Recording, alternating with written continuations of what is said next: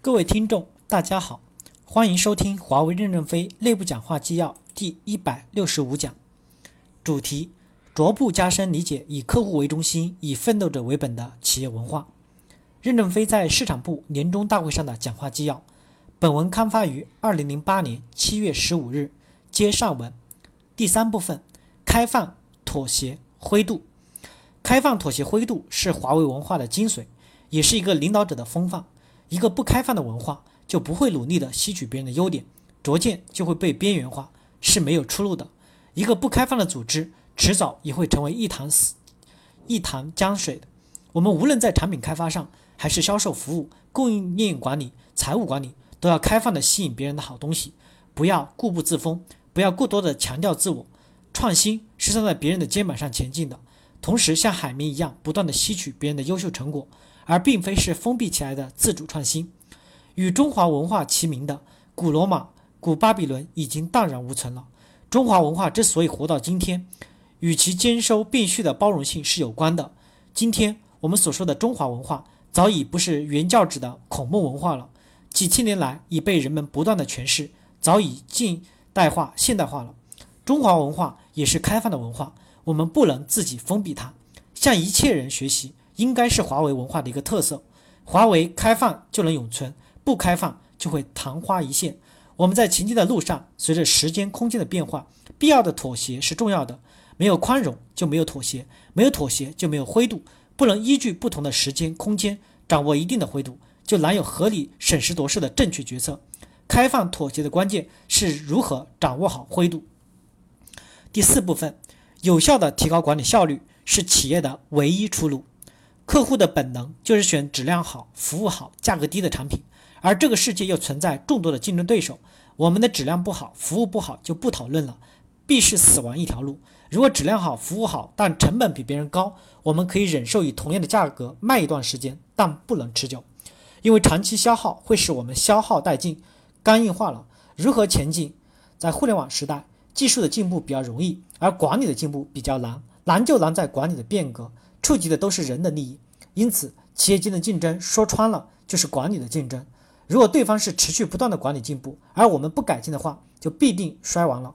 我们要想在竞争中保持活力，就要在管理上改进。首先要去除不必要的重复劳动，在监控有效的情况下面缩短流程，减少审批环节，要严格的确定流程责任制，充分调动中下层必须承担责任，在职权范围内正确及时决策。把不能承担责任、不敢承担责任的干部调整到操作岗位上去，把明哲保身或技能不足的干部从管理岗位上换下来。要去除论资排辈，把责任心、能力、品德以及人际沟通能力、团队组织协作能力作为选拔干部的导向。第五部分，铁军是打出来的，兵是爱出来的。古往今来，凡能打仗的部队，无一例外都是长官爱惜士兵，不然就不会有士为知己者死。最近网上曲解了华为的“狼文化”、“床垫文化”。床垫不是文化，文化是可以传承的。床垫只是一个睡午觉的工具，它不能传承。其他公司睡午觉也许不用床垫，因此床垫文化没有推广的价值，也不一定需要批判。我们没有提出过“狼文化”，我们最早提出的是一个“狼狈组织计划”，是针对办事处的组织建设的，是从狼与狈的生理行为归纳出来的。狼有敏锐的嗅觉、团队合作的精神以及不屈不挠的坚持。而贝非常聪明，因为个子小、前腿短，在进攻时是不能独立作战的，因而他会跳跃时是紧抱着狼的后部一起跳跃，就像舵一样的操作狼的进攻方向。贝很聪明，很有策划能力，以及很细心。他就是市场的后方平台，帮助做标书、网规、行政服务。我们做市场一定要有方看方向感，这就是嗅觉，以及大家一起干，这就是狼群的团队合作。要不屈不挠，不要一遇到困难。就打退堂鼓，世上的事情没有这么容易，否则就会有千亿个 Cisco。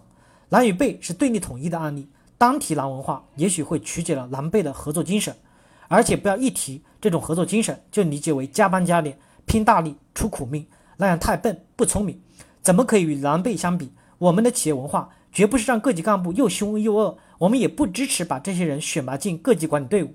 文化是给大家提供了一个精髓，提供了一个合作的向心力。提供了一种人际相处的价值观，这种价值观是需要人们心悦诚服。又凶又恶的人是能力不足的表现，是靠威严来撑住自己的软弱。这种干部破坏了华为的形象。这种人不是真有本事，我们要及时更换。我们强调奋斗，并不是逼迫员工，员工只需要在法律的框架上尽职尽责的工作就行了。我们是用选拔干部的标准来亲眼组织进步。达不到这种标准，甚至不愿达到这种标准的人，可以做员工。他们是否可以持续在这个岗位的判别条件，是他们贡献是否大于成本。我们各级干部去组织员工实践任务的时候，要以身作则，正人先正己，要关爱员工，关心他的能力成长、工作协调的困难，同时也可以适当的关怀他的生活。你都对别人不好，别人凭什么为你卖力？员工也要理解公司的难处。公司已经建立了良好的薪酬奖励制度。建立了完善优厚的社保、医保、境境外的伤害保以及各种有益于员工的文体活动。我们各级干部要不断的宣传这些好的机制，并落实它。员工在不断的优化的制度建设环境中，应该有一种满足感，不要期望无限制的去拔高它。员工在网上发牢骚，要自我适度的控制，牢骚太盛，防肠断，烧多了，社会对公司误会了，就麻烦多了。公司被拖垮了，你再卖谁去了？就业是双方自由的选择。不喜欢华为，还有许多好的公司，你都有选择的机会。第六部分，胜则举杯相庆，败则拼死相救，是跨团队的文化管理，要继续发扬光大。我们是小公司的时候，提出了胜则举杯相庆，败则拼死相救的口号，那时大多出于精神。而我们这时继续强化这个口号的目的是希望打破流程中的部门墙。现在行政管理团队的权力太大，而流程 owner 的权力太小。致使一个一个的部门墙越积越厚，这样无形中增加了较大的成本，使竞争力削弱。我们要用制度来保证这种精神的传承，要让为流程做出贡献的人按贡献分享到成果，团结起来共同奋斗，这就是我们的目标。感谢大家的收听。